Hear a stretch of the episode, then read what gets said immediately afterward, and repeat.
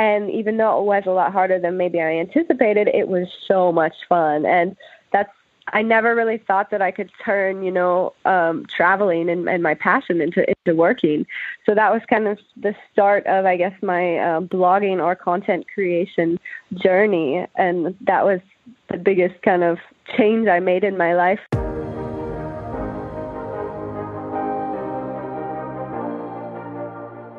You are a driven international professional or manager, have achieved quite a bit already, but are asking yourself from time to time, what do I really want? How do I want to work and live? Then this is your podcast. I am Gina Friedrich, career and life coach for people who want to actively shape their future. Every second Thursday, I release interviews for you with inspiring, successful, as well as renowned international personalities from the world of business, NGO, and sports. They all will share with you what these questions mean to them, how they handled obstacles in their lives, and shaped their journey to where they are today. You are curious and don't want to miss anything? Sign up for this podcast right here. And now, let yourself be inspired on your very personal journey towards the future that you wish for. Konnichiwa from Tokyo, and thanks for listening to episode 35 of this podcast, which is for everyone for whom professional development means more than just leaps on the career ladder. Which also holds true for today's guest, Jenna Davis from Canada, who lives in Düsseldorf in Germany now, which is where I spoke to her a couple of weeks ago. She was having a very well paid marketing job, turned a winning contest into a travel blog, and started working with tourism boards. And today she combines lots of her experience in being a content creator, marketing manager, as well as the founder and community explorer of the expat website Life in Düsseldorf, a community website with almost 7,000 followers. Jenna will talk us through this exciting journey on how she turned her passion into a job while marrying this passion with success. She shares how she figured out her path by more and more finding out what it is not that she wants to do, and how she went through panic attacks while constantly working five times harder than others. What pushed her, how she faces reactions of people who do not understand how she could follow that route, and how she made it through cultural differences living abroad, you will hear in this episode. Based on her experience, she shares her recommendation for expats arriving in Germany and for people who have an idea that they want to bring to life, even besides a paid job. We also talk about self doubt, cultural shocks, and following the own gut feel. Ready? Here she is. Hi, Jenna. Hello. Welcome and thank you for being here with us today. And for those listening, I got to know you, Jenna, through a close friend who said that I really urgently have to meet with you. So, Dinal, at that point, hi and thanks again. um, yeah, because I'm super happy that uh, through this initial talk that we had, I'm even a little part now of your great initiative that uh, you have brought to life. We will talk about that later. But it's great to have you here with us. Thank you. Thank you very much for having me. Jenna, to maybe start and to give our listeners a, a bit more information about you. If I would be asking your closest friend, who is Jenna Davis, what would he or she tell me? Hmm, my closest friend. I hmm. think um, it would definitely be different than what people would say. I think if they just know me through acquaintances or if having just met me perhaps in the last couple of years. But if you really ask some of my best friends back at home, back in Canada, mm-hmm. they would all say that I'm definitely one of the probably bubbliest, most outgoing, perhaps talks too much kind of people in their life. But I think um, all of them enjoy my company, even though I'm sometimes a little crazy. I hope we will hear some of that now in the next 30 to 40 minutes. Um, yeah, looking at your professional path from what I have seen um, on your profile on LinkedIn and also what we have been talking about when we have met. Your professional journey shows a very colorful picture, and it seems like you were following your passion along the way quite well. Looking at my own career, it was actually only looking back, I don't know, in 2018 that I realized that I had an inner guiding thread throughout my journey that more and more led me to what I really wanted to do, what really drove me or drives me and what brings so much joy. And today as a career and life coach, I'm able to support other people during their own journey, helping them to explore their choices and take conscious decisions and shape their future actively. And I was wondering, mm what was your biggest aha moment that brought you closer to the answer of the question, What is my path? That's a really good question. And I think I have to say that while many people experience, you know, this epiphany or this aha moment, um, I've been just kind of answering these questions along the way. And I only really figured out what I wanted to do by understanding what it was that I didn't want to do, if that makes sense. Sounds familiar. And then I basically just, right? I just switch it up and I, and I try again. So it, of course, there's been a number of bumps in the road that have led me to really fine tuning the lifestyle and the life that I live today. Um, I guess if you want to know more of an example of what I mean by perhaps bumps in the road, is my first biggest hurdle was when I was I was trying to figure out what it meant to have this really you know heavy chest and ongoing anxiousness and unexplainable bursts of tears mm-hmm. when I was just sitting in the office working, going about my everyday life, working nine to five, and I didn't realize that I was actually starting to have anxiety attacks while I was working my nine to five job in Toronto, Canada. I was mm-hmm. working in the marketing sector, and I, you know, I loved what I was doing, and I just couldn't figure out why why was this happening. It didn't it didn't really make sense to me. Um, but working in a team in an office means that you're also supporting the team every step of the way. And of course, I wanted to be there for my team. But the problem I was having was that I was actually working five times faster than the rest of them. And then at the end of the day, I would finish up everything I needed to in order to go home. But I was constantly working, you know, 10, 15 hours overtime because we're a team, you know, and you have to finish everything mm. that the that the team needs to finish before you can go home. And I wanted to be there for them, and I, I always was, and I was always positive about it. But at some point, you know, it took the fun out of my work, and it, I realized during that first, you know, big bump in my career was that I really wasn't ever going to be happy making the same money as everyone else in a large corporation if I was constantly working five times harder. And so I think that was my first real, you know, aha moment of I don't know what I have to do, but something has to change. Wow. Um, thank you for sharing this with us. Um, what happened next? I mean, I'm just curious, uh, realizing that this is something you feel, this anxiety and, and being in such a situation, what helped you out mm. of that? Mm-hmm. Or how did you manage to break through this phase that you were facing? Well, I think it's. Um, I mean, it's hard to say. I, I never really just you know broke through, but again, I was just. I took baby steps the entire way, and so my first uh, step to making that change was. I I realized what what's going to make me happy. What do I want to do? And at that time in my life, I was just craving to get out and to travel. And I had only hmm. really in my entire childhood. I think I flew for the first time when I was maybe 16, and that was to Florida with my with my family, and and then I, you know, I, I'd never really been anywhere else. And so I was just craving travel and getting out and experiencing something new. And so I started applying for all of these contests, which sounds really ridiculous. I was online. I, I came home one night, cried, and I was like, I just want to go somewhere, you know, like in Canada, sometimes people frown upon um, you when you take your vacation days.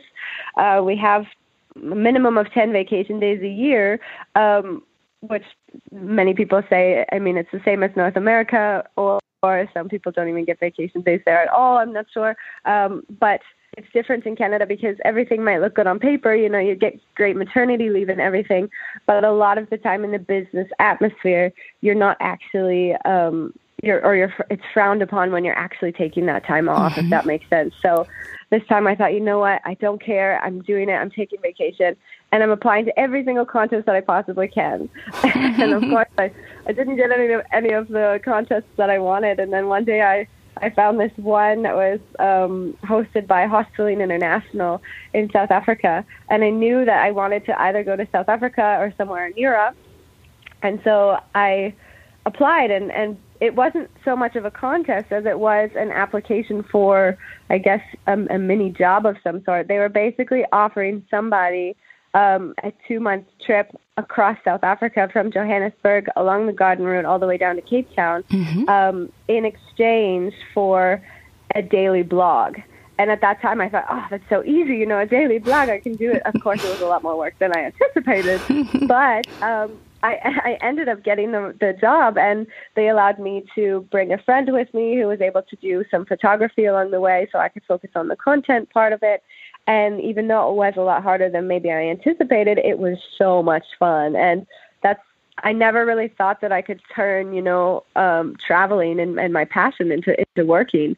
So that was kind of the start of, I guess, my uh, blogging or content creation journey, and that was the biggest kind of change I made in my life, where I actually met my my now husband in South Africa on that exact trip. So from there, my Crazy. life kind of spiraled into this, this new, you know, amazing thing. So sounds super exciting yeah. and i see so many uh, shared um, yeah things that inspire us or that uh, give us joy i mean i love traveling i think you also are into photography and you're also doing a lot mm -hmm. of mm-hmm. videos for the website life in düsseldorf and so on so yeah i just um, there's so much we share and i just love to listen to you uh, from your experiences throughout that time and you've just mentioned that it started with this little mini job kind of thing and mm -hmm. I mm-hmm. know what you do now, and I know that there was more coming across the way.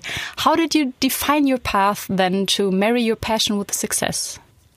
Well, I guess um, it's it's constantly been been a battle to to you know um, incorporate my passion within making within success, and and it's not always an easy thing. I think, um, and I think that's a lot of the reason why people get stuck in jobs that they're not happy with is because it is a lot of hard work, you know, and and um if you want to do something that you're passionate about, for some people it's just, you know, a snap of a finger and and they're making great money. Um for me it was it was a constant struggle and it, I mean sometimes it still is a struggle, but that's totally normal for people.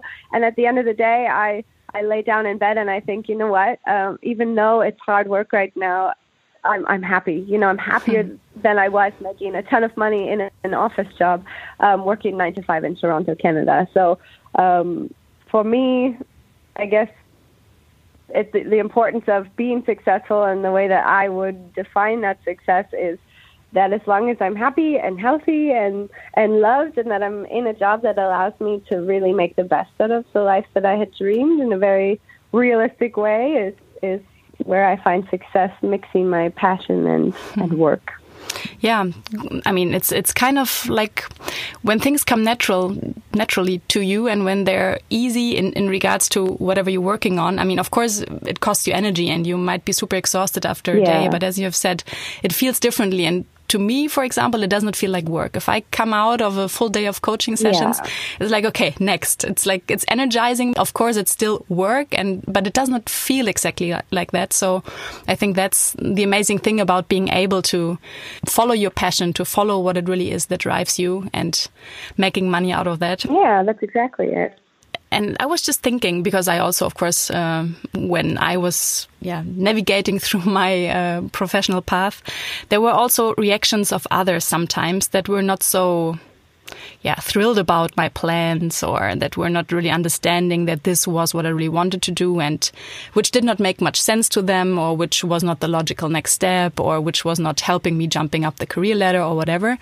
Um, did you ever, yeah, yeah did you ever um, experience reactions in your, yeah, I don't know, in your circle of friends or colleagues or family that were not very empowering in such phases?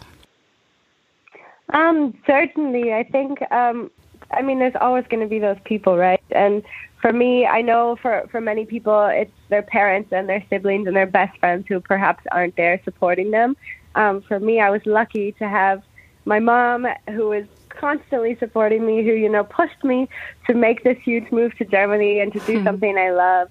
And I think the biggest part of it for me was moving to a new country. When I first came here, I was already creating content and building my own website, but the money just wasn't coming in as fast as obviously I, I had hoped.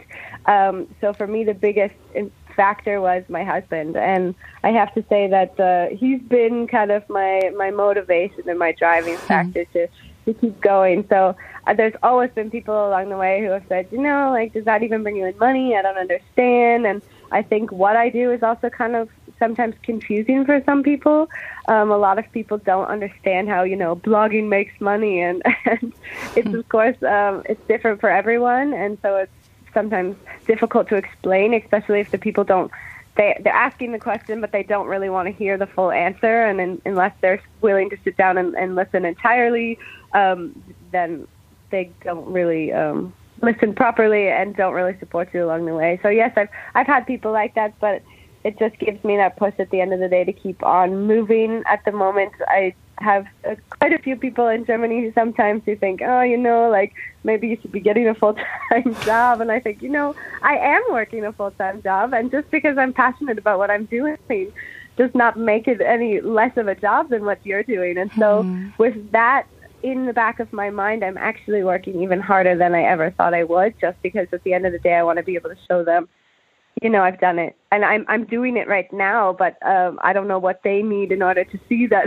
that mm. I've done it and, and I'm succeeding and it's I guess just making them understand but it uh it just gives me that that motivation and that push to move on Hmm. Um, sometimes it's their own fears or themselves never having tried to actually follow something that is giving them this kind of energy or that they would call a passion that uh, yeah bring them to such yeah. answers um, which but it's good for you to really turn it around into something that motivates you along the way. Yeah. Just maybe quickly um, looking at my situation. Having changed my career path many times myself um, yeah, I've been working in the media industry in Hamburg, which is where I was born. I was going back to school then later and also to university in Cologne. I kicked off an international career in the telco industry in Düsseldorf. Then I, in between, lived in Japan, China, and India for quite some time. I was joining an NGO in Berlin and all this before I then was finally starting my own uh, business here in Düsseldorf. And mm -hmm. I mm-hmm. remember that um, I was mostly following my gut feel. So I gathered information, spoke to people whose opinion meant something to me. Yeah, and then consciously I took the next and not always easy step. And of course, feelings of yeah. doubt and insecurity were at my side many times as well. And yeah, I'm just wondering through all the changes that you have been going through and also like leaving your home country. And then I know that from what we have discussed back then that you also lived in a different city in Germany in between. So there were many changes on the professional and personal side. What helped you during these phases of change that you went through? Um I think in regards I guess in regards to life in Düsseldorf um what's continued to push to allow me to push through and to keep going was definitely having that audience behind me. And no matter how much things change or or whether there's a bump in the road or not, um, my readers are absolutely amazing, and that's what's constantly uh, motivated me to keep going. I, somebody actually wrote me last night. If you want, I can pull it up and, and read what they wrote to, to me. Yes. Um, Okay, so I um, I received a message from a gentleman who was coming to visit Düsseldorf, and so he was planning a bachelor party for his friends, and they've come from the UK. Um, I get messages from you know expats and locals, Germans, and visitors as well. And so I just gave him my personal advice, being a local here, and I helped them plan a little bit. Um, and then after the weekend was over, they just came here last weekend. He messaged me, and this is what he said. He said um, I just wanted to say a huge thanks once again for all the help, advice, and tips hmm. in the run up and during the trip I organized. Honestly, I think you're absolutely nailing it. You have a great mix of info for all ages and preferences, as well as for lo- locals and for those visiting for just a short while. So glad I came across your page slash, slash website. You are an absolute treasure. I really appreciate it, and I'm sure many others do as well. Hmm. So it's what these, an amazing these are the feedback. types of comments, you know. yeah. yeah. That's what so keeps that you keeps, going. keeps me going on mm, when it's mm -hmm. probably also tough sometimes in between. Yeah, but yeah. you you probably are very happy, or you should be very happy about such a feedback. um, yeah, I always said working in the marketing world, um, it, it's amazing and you learn a lot. But at the end of the day, I wanted to do something that was helping somebody and my family you know my my father is a police officer and my mom was working with special needs and my siblings are both doing things to help help people and help the community and i thought you know like marketing is amazing but I just don't have that component. And so running a website like this like really makes you feel like you're actually helping somebody and help and making a difference, right? Hmm. Yeah, it's actually it's funny because um, for me it was the same. So I more and more realized that I wanted to leverage my strength and what really drives me to work with and for others to have an impact or be more impactful. And this is something that I also um, I'm very thankful for working in one-on-one situations mm -hmm. uh, with with my coaches and supporting them on an end where it's like yeah sometimes it's it doesn't even take a lot, right? Um, but it makes a huge difference yeah. and being part of that journey is a nice thing. And my mom also, she's um, since I don't know 35 years working in the health uh, care industry. Like she's like a caretaker okay, on wheels. Yeah. Cool. And I'm very happy that I finally yeah. found my way now. Absolutely. Um, and I mean, I was just mentioning the the self doubt that sometimes was at my side. Did you also ever have a phase or a moment where you were not so sure about the next step you took? Um, I think I always have this phase, and, and I think that's natural for a lot of people. Is um, that I'm some? I mean, when you have that really hard day, and I'm sure you you can understand. At the end of the day, you sit down and you go, you know, what am I doing? Like, is is this does this really make sense? Is this really um, going to be successful? And am I able? To, am I really going to be able to build this?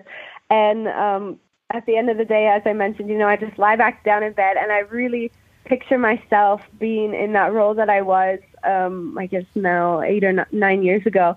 And I ask myself, you know, would you rather be doing that? And that's all I need every time to for me to bounce back and say, you know what? No, I'm I'm going to keep pushing on because that's not even an option anymore. You know, it's it doesn't. It's not what makes me happy, and what I'm doing helps other people, and and by being able to do that, it just allows me to get that motivation that I need to keep going. Yeah, how great, really, then to take some time to reflect and to yeah. remind yourself on the reasons, um, the reason for you taking that step and looking for the mm -hmm. next mm-hmm. challenge. Yeah, thanks for sharing your your personal way of dealing with moments like that, and I'm sure mm -hmm. that most of the people have yeah. that. Um, could you tell us, Jenna, what what what maybe like the hardest decision or biggest challenge that you ever had to go through was and why? I think um, the hardest decision for me uh, was definitely the decision to move from that full time role um, in a, I mean, a great company doing something that I loved to do. Um, to move into working entirely for myself because uh, we're working, you know, for freelance clients and, and scraping by to make it work. is it's what everybody has to do when they initially get started as a freelancer and working for themselves. And success doesn't always come overnight, as I as I've mentioned. So I've been working, you know, the last eight nine years on building up my entrepreneurial work life, mm-hmm. and that still doesn't come easy every single day. Um, but that that was definitely the hardest decision. Is just saying, you know what, um, I'm I'm done this full time in office role and I'm moving over to work for myself. But of course, there were also methods to be able to make it a little bit easier for me because I know for I'm I'm guessing almost everybody that's one of the most terrifying steps is just jumping from that full time mm. role to mm. to being a freelancer. And for me, I was able to switch to being a freelancer but working for other clients and so that helps because then you know you've got some sort of stable income coming in each month because you've got ongoing clients. Maybe I was running their social media accounts or creating additional content for their websites or whatnot. Um, but doing that was kind of my median between um, that full time role in office and my freelance life. And now, um, after having a child, I was really I jumped, I bumped into another mm-hmm. wall, thinking, you know what, I would love to focus full time on life in Düsseldorf. This is the passion. This is what I want to do, but I'm terrified because what if I don't make money? You know, and um, thankfully having having a child really pushed me and motiva- motivated me to do that because a lot of my income as a freelancer was coming from the travel industry. So I was traveling to different locations and experiencing different cities and different countries and then creating that content for the tourism boards and when I'm not able to travel, well, then I, I'm not generating much of an income at all, right? Mm. So um, having my child, you know, I mean, I guess I was I was terrified to do it, and and I thank that the universe every day, you know, that I that I had him, and that hmm. now I'm starting to see things more clearly. That um, this is the opportunity to do it, and I'm so far absolutely loving it. yeah, listening to you, that's exactly what I hear. um, in regards to that decision, I was just thinking because also for me it was like jumping out of a full time job into building my own business, which I really started from scratch, and I did really everything on my own, even the website. And looking back now, it's like, whew, really? I mean, we should actually take a break in between sometimes more often and say like, you know what? Good job and really appreciating what we've like the amount of energy we've put into something and that we've achieved that. I mean, just looking at your website now as well. Okay, now I'm jumping. Sorry, but um, in regards to your let's call it success stories, personally or professionally, could you say what percentage of key decisions you were taking following your following your gut feel? Well, I guess um, every every step of the way, I've been constantly 100% following my gut. I've never really stepped back because I was almost worried to step back because if I did take, you know, one step back, then maybe I'd end up jumping further back rather than stepping forward, if that makes sense. Um, so, yeah.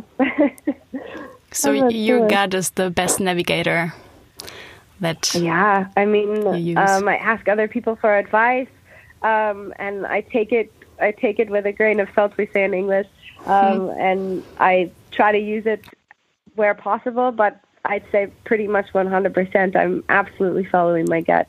Yeah, great. Um, if that's something that works, um, I actually I think I learned to listen more to it, but I definitely agree mm -hmm. that we know so much more, and we should sense these inner signals uh, even more and be more yeah. aware of them. Um, so looking at you, we have now mentioned it in between a couple of times. The the amazing Life in Düsseldorf uh, website, which is like a community exi- excite, community website um, with a lot of uh, yeah insightful topics for expats in Düsseldorf. Mm -hmm. And um, yeah, of course, I am very excited to be part of your team now as a content contributor um, for topics around personal and career development.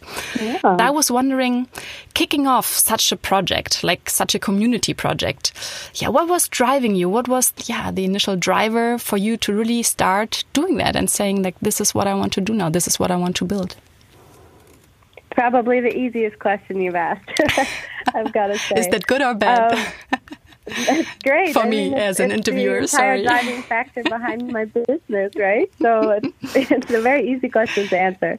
Um, so, as I mentioned, I was a uh, travel content creator. So, um, basically, the whole back end of building a website, building up a community, came very, very easy to me.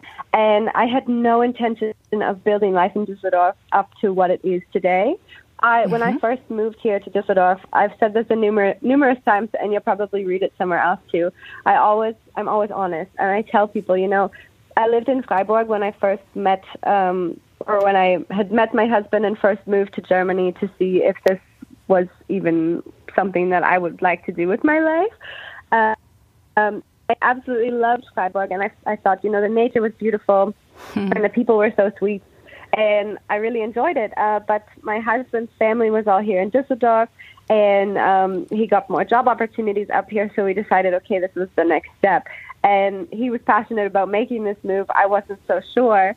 And the first three months, I think I moved here in the winter, and oh. you'll probably understand this. Then it's like the worst time to be moving somewhere, um, in Düs- especially Düsseldorf in the winter because January, February, you know, there's, you don't get the snow up to your waist as you might in Canada. Mm. It's it's a rainy season, and that's not something that I was used to. So when I first came here, I really I didn't enjoy it myself. I really didn't like the city, and I realized, you know, I'm I'm getting married, and and this is going to be my home, and I want to be able to make the best of it because it's not just Düsseldorf. It's you know, it's wherever you go. It's it's not easy as an expat being able to settle settle into a new city and it wasn't just the weather, but you know, the paperwork. And thank goodness I have a German husband who was able to help me every step of the way. Mm. And everything that I learned, I wrote down so that I could share with friends and new people coming to Düsseldorf.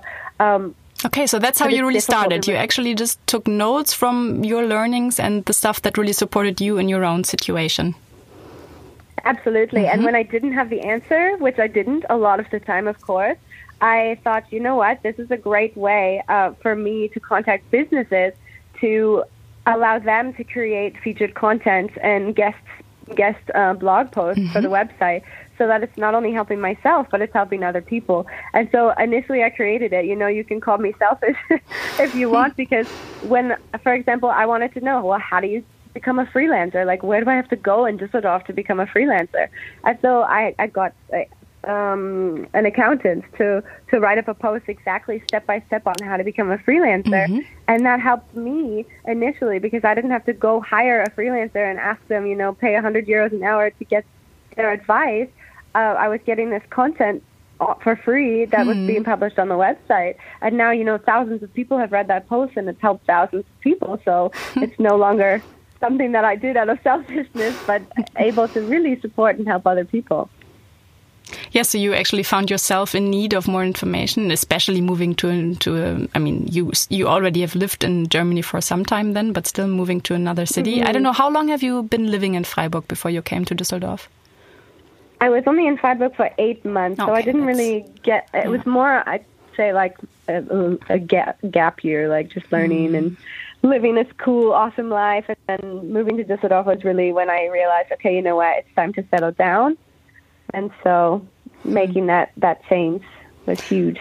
Yeah, what would you say coming to to I mean uh, having been an expat yourself uh, and now you're uh, you're home for good hopefully mm -hmm. um, yeah. what would you say was the biggest challenge besides the weather maybe what was something that Oh, well, I'm sure um, every expat in Germany will be able to agree with me on this one was um, simply just getting through the paperwork and and getting through the cultural differences here. And at first glance i think maybe it doesn't seem like there's that that much of a difference between you know north america and germany um, but there is a lot of difference. And so that was definitely the hardest part for me um, of course. And i started thankfully using life in Düsseldorf as a way to um, do some research on things that I loved. And so I always encourage people, you know, the paperwork such a pain. And and sometimes it's hard to understand you know the german culture. If you haven't lived here and you don't understand it you know germans are very honest for example. And in, in canada you tell you ask somebody do i look good in this dress? And everybody's going to say oh yeah for sure you know versus in germany you're going to get an honest answer so, um, i never thought about that. by, yeah exactly. And and by using my website i was i realized you know what i'm going to I'm going to focus on understanding the culture and I'm going to get through this paperwork and I'm going to share content and, and help other people do the same. But in the meantime, I'm going to focus on me and, and what makes me happy here in the city. And so I kind of just looked back on my life in Canada and I realized, you know, I really like meeting my friends at cafes and I love hiking and I love secondhand clothing and you know Düsseldorf is one of I think the best places for flea markets. Mm-hmm. so by doing this, I was able to kind of take my old life in Canada and recreate it here in Düsseldorf. And from building my website and, and from inspiring myself to get out and explore and do things, I now tell people, you know, I and you just said you're not sure if I'd live here forever. I can't imagine myself anywhere else, and I absolutely love Düsseldorf, and I don't, I wouldn't want to move anywhere else, and I'm definitely not leaving Germany. I mean, I have another question in my head, but just asking right now, what is it that you really love about Düsseldorf?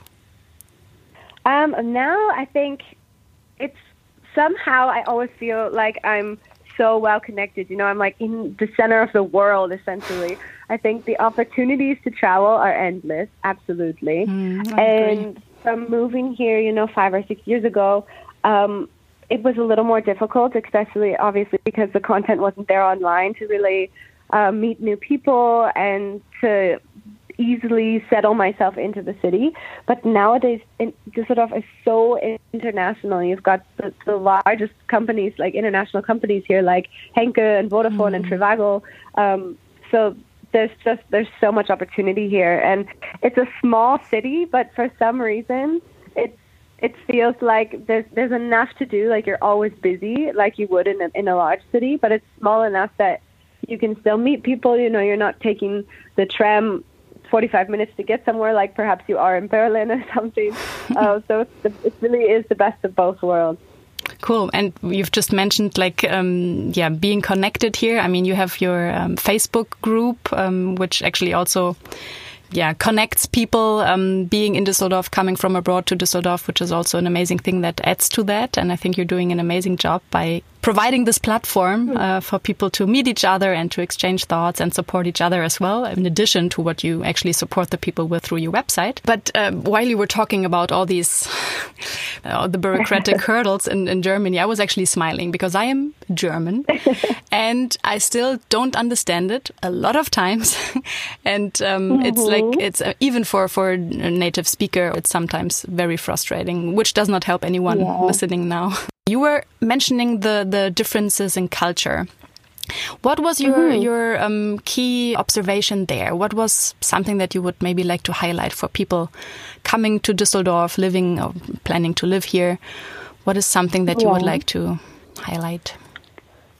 I think uh, probably the biggest thing that I I like to say and I want people to know is that um, you you might laugh at this. I think when a lot of people come a lot of them say, you know, Germans are so rude, and it it bothers me now that I've been living here for for five six years um, because Germans are not rude. You know, it's just I think people um, misunderstand perhaps the communication, and that's usually the first thing that people say when they first get here is you know I asked for help and nobody would help me, or somebody pushed me in the line, or like ran in front of me in the grocery store, so I couldn't get my stuff done. Mm. And I think um, like, it bothers me now because I realize, you know, they're they're not rude. It's just it's simply a different um, a different culture, and they're used to different w- ways of life. And you know, um, it's just it t- it takes steps to understand. And I always say that. Um, Germans are. I read it somewhere. Like Germans are like peeling peeling back layers of an onion. it, it basically means um, that, that German, I find Germans like some of the most honest, loyal, amazing people that I've ever met all over the all over the world. Except it takes time. You know, you have to peel the layers back one by one to really get to know them and to show them that they can trust you and respect you. But now, you know, some of my best friends are German, and I see like I, not to bash my Canadian friends, I, I love them. I don't have so many friends in Canada because the ones that I do have are really, you know, my best friends and, and we're constantly in contact and I absolutely love them. But the friends that I have in Germany, from as soon as I managed to peel back all those layers, you know, um, they've been incredible and, and I feel like so well supported by them that I just when people say this when they first move here, I just laugh because I realize, you know, just give it some time. You're not here long enough. no, yeah, exactly. Like German, I mean, they're amazing, and you just you just don't. Uh, you need to give it a chance, you know. it's funny because um, I think in general there are differences also in regions in Germany. Because I'm from Hamburg, where yeah. I would say the the onion has even more layers than maybe in other oh, really? cities in Germany. Yeah, it takes it, it really takes some time, and even in Berlin, I had the same experience. I think in Munich it's also the same, but I don't know how you see that compared to other cities in Germany. I would say that in, in Düsseldorf it is a bit different. I, maybe it is because of this internationality here, because I don't know, people mm -hmm. are mm-hmm. more used to that here, more open. But I would, again, compared to the whole of Germany, I would say that Düsseldorf is quite special in regards to that. Still, of course, compared to yeah. other countries, it, it, there's still some some uh, improvement potential. But I don't know how you see that. I would, in comparison to other cities in Germany, I would say Düsseldorf is quite cool for for people from abroad and for settling and arriving Absolutely. and meeting people. Yeah, I think like in comparison to, for example, Berlin and perhaps Hamburg, which I've, I've only been in Hamburg a few times, but Berlin I've been numerous times. And I think it also makes a difference based on the city size because I think when you go to Berlin, you know, yeah. it's, it's a huge city and it's similar to Toronto. You know, if you're in a small uh, city in Canada, people are going to be a lot nicer and a lot more open to interacting with you. You know, if you're just standing on the street or if you look lost, versus if you're in a big city. And in Berlin, I just feel like life is so fast paced and and people can be sometimes quite aggressive. And then you realize, you know, these people aren't even German. You know, most of Berlin is international. So I think yeah, it really depends on the size of the city. And I think with Düsseldorf, like I mentioned, it's it's a city, but it's a small city. Um, so sometimes you feel like a, a little bit more like you're in a, a town versus a, a large city like Berlin, and I think definitely special, like you mentioned. Hmm. I was, uh, my husband and I, Manu and I, we just spent uh, some time in Canada as well, um, Quebec region. So yeah. from Montreal, we were driving and also left uh, into the more forest um, and uh, far abroad regions. And uh, yeah, we've also been into like traveling through very small little towns. And it was funny. Wherever you've been, someone just talked to you just at a gas station and it was so friendly. And actually coming back, I realized how different also Germany still is. That's but true, yeah, that yeah. was a that was a huge contrast. And um, I mean, you're from Toronto, right? Which is also a huge city. But I really love Canada. I just so this is just a side Yeah. note for everyone who's listening, and maybe that Yeah. was more for you than for everyone else. Well, I Um, think I think a lot of expats will realize when they go back to their hometowns that um, there will be a n- number of cultural shocks that they experience when they go back home. And for me, it was going to restaurants back in Canada. You know, I thought, why, you know, why don't these waiters ask if I want more to drink, or why didn't they ask me if I want a dessert menu or something in Germany? But then you go back to Canada, and they're constantly you know, hanging over you and they don't let you eat your dinner in peace and they're asking you five times, Does your meal taste all right? Like can I give you hmm. can I give you this special menu for dessert and whatever and for an extra two fifty we'll put whipped cream on this or that or whatever and then you realize Oh, you know what? Like this is too much, and and there's always a good medium somewhere. But every country's got their culture shock, right? Mm, True. But that's also something that I really love about traveling. Um, for me, traveling is the biggest luxury in my life. Yeah. Besides education, most of the money goes into traveling because I think those experiences, also what we've just discussed, like experiencing people, cultures, and um, this is something that I don't, I don't know. You you take with you. No one can take it away from you. It's all yours, and um, Yeah. it, it changes how you look at things, how you look at situations, at people. And for me, it's like the most valuable experience. Being able to travel abroad and of course also living abroad for a longer time or maybe even deciding to change a country or a city is, uh, yeah, depending on how you look at it, it's a huge opportunity to grow. Um, personally, I would, Yeah. I would say as well. I couldn't agree more. Um, and because I really, I, I'm really impressed by the way you've just set up this life in Düsseldorf community, which is now like, I don't know, close to 7,000 people are uh, really um, following that and being part and contributing. But Yeah. um, what would you recommend another person who might also have come up with an idea in regards to there's something that they would love to do to try out, maybe be it a website like this or a community project or whatever, that they might Yeah. just even start as a business besides a paid job.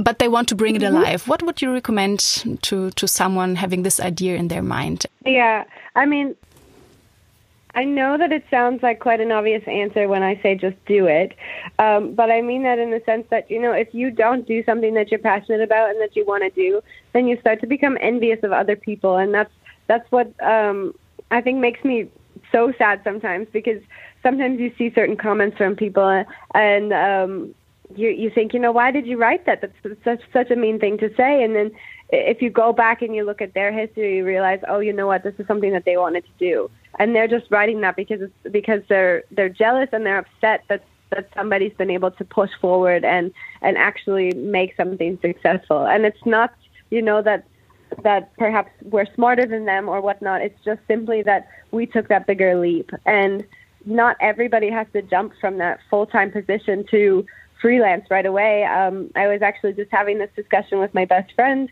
um, two days ago, who also would love to jump into a freelance role, but at the same time, um, she, she's worried, you know, about jumping um, from a full-time position that's safe, secure, um, into this world of freelance where you don't know how much money you're going to be making. And my advice for her was, you know what, you need to give both a chance and you need to also try them simultaneously at the same time. Um, so perhaps not getting a full time position, but getting a part time paid position that, that gives you that security of making the money you need each month to pay your rent and your expenses. And then taking the rest of your time, another part time uh, freelance um, side of your business and focus on building up what you really want to do. And it's I mean, you do need to put in as many hours as you possibly can into your own business, of course. I mean, sometimes I find myself working, you know, like 60, 80 hour work weeks on my own business. But like you and I have both said, they will likely soon realize that it doesn't feel like business or like work mm-hmm. at all for them, you know. So then you're working a part time role to make sure you're paying your expenses, but then any additional hours you're putting into your freelance and into your own business as an entrepreneur, you'll realize that it's it's exhausting, yes, but it's also passion and it's mm-hmm. amazing and it's so cool to see to, to see it grow. And if for some reason it doesn't, and if, if you find that it doesn't spark this passion and creativity that you thought it would, then perhaps uh, it's time to go back to the drawing board and you know alter it a little bit so that it is something that makes you happy. I totally agree. And I was just thinking that is also something that I really have learned. And it was surprising me again and again throughout the last, yeah, one and a half years now. But uh, just like, like you've said, getting started, trying it out, because sometimes while you're really on your way and you're just trying out things, other things happen you, are exactly. walking around and you, are opening up your site a bit broader. People will hear and see you talking about this passionate project you might have on the side. People might support you because they see how much energy you bring into that topic. And then what I really find very interesting is that sometimes it's not just like doors are opening up. It's more like you don't even know mm -hmm. that these doors exist. So sometimes for me it was like, yeah. what just came up? What opportunity? What amazing idea of someone else opening up uh, doors to others, like um, connecting with someone who has an amazing idea. And then I really I, I, could not believe what actually happened to me along the way. And also this podcast, for example, was something that yeah. it's like also something that lies at my heart now. It happened mm -hmm. through something else. And now through that podcast, there is something else happening. There's, um, yeah, a cooperation with a big online business magazine planned that also want, they want to look into different formats and video and also events and so on. And for me, it was like, what? I'm a coach. Right? Just let yeah. me coach. That's actually what I what I came here for. And still, you, you discover other opportunities, other ways in order to bring out the same message or reach out to more people. And this only can happen if you only just take the first step and try it out. And you might also realize that it's not exactly the right thing, the perfect thing, but you also might be super surprised um, after that 1st mm-hmm. uh, sometimes bold move, being brave to really go out there and start whatever it is. Oh, yeah. But also, you don't have to start yeah. with a big step, right? Also, you have mentioned before, it can be tiny baby steps that also bring you to something that might be very surprising. And that actually leads me to a last question, Jenna.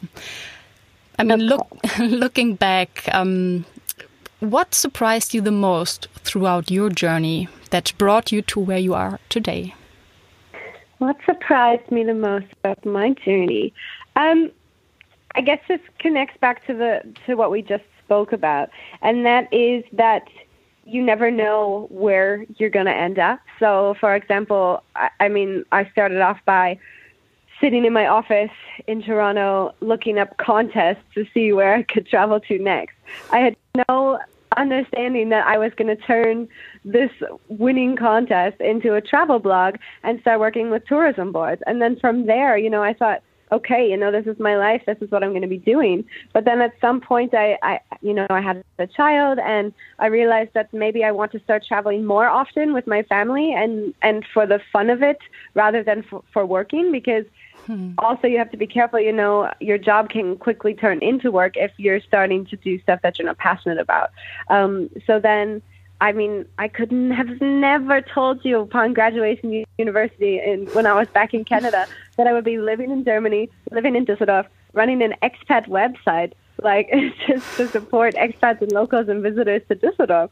I just had no idea, and I think the coolest thing about being an entrepreneur is, like you mentioned, you know, there's doors and there's doors that you don't even know are there and opportunities that you've never even thought of before that just pop up out of nowhere and and somehow uh, through what you're doing and through the hard work that you're putting into your business a lot of time you know new opportunities open up and sometimes what you started isn't isn't anything what you're doing today um, but it but it works and that's probably the coolest, most exciting thing I, I find um, about this journey that I'm on. Yeah, it's an adventure and uh, it continues yeah. and continues. And yeah, I would say that um, everything you've shared with us today was full of inspiring insights and of great help. Um, in addition to what mm. you, anyways, do with your amazing website, which of course I will link to also in the show notes.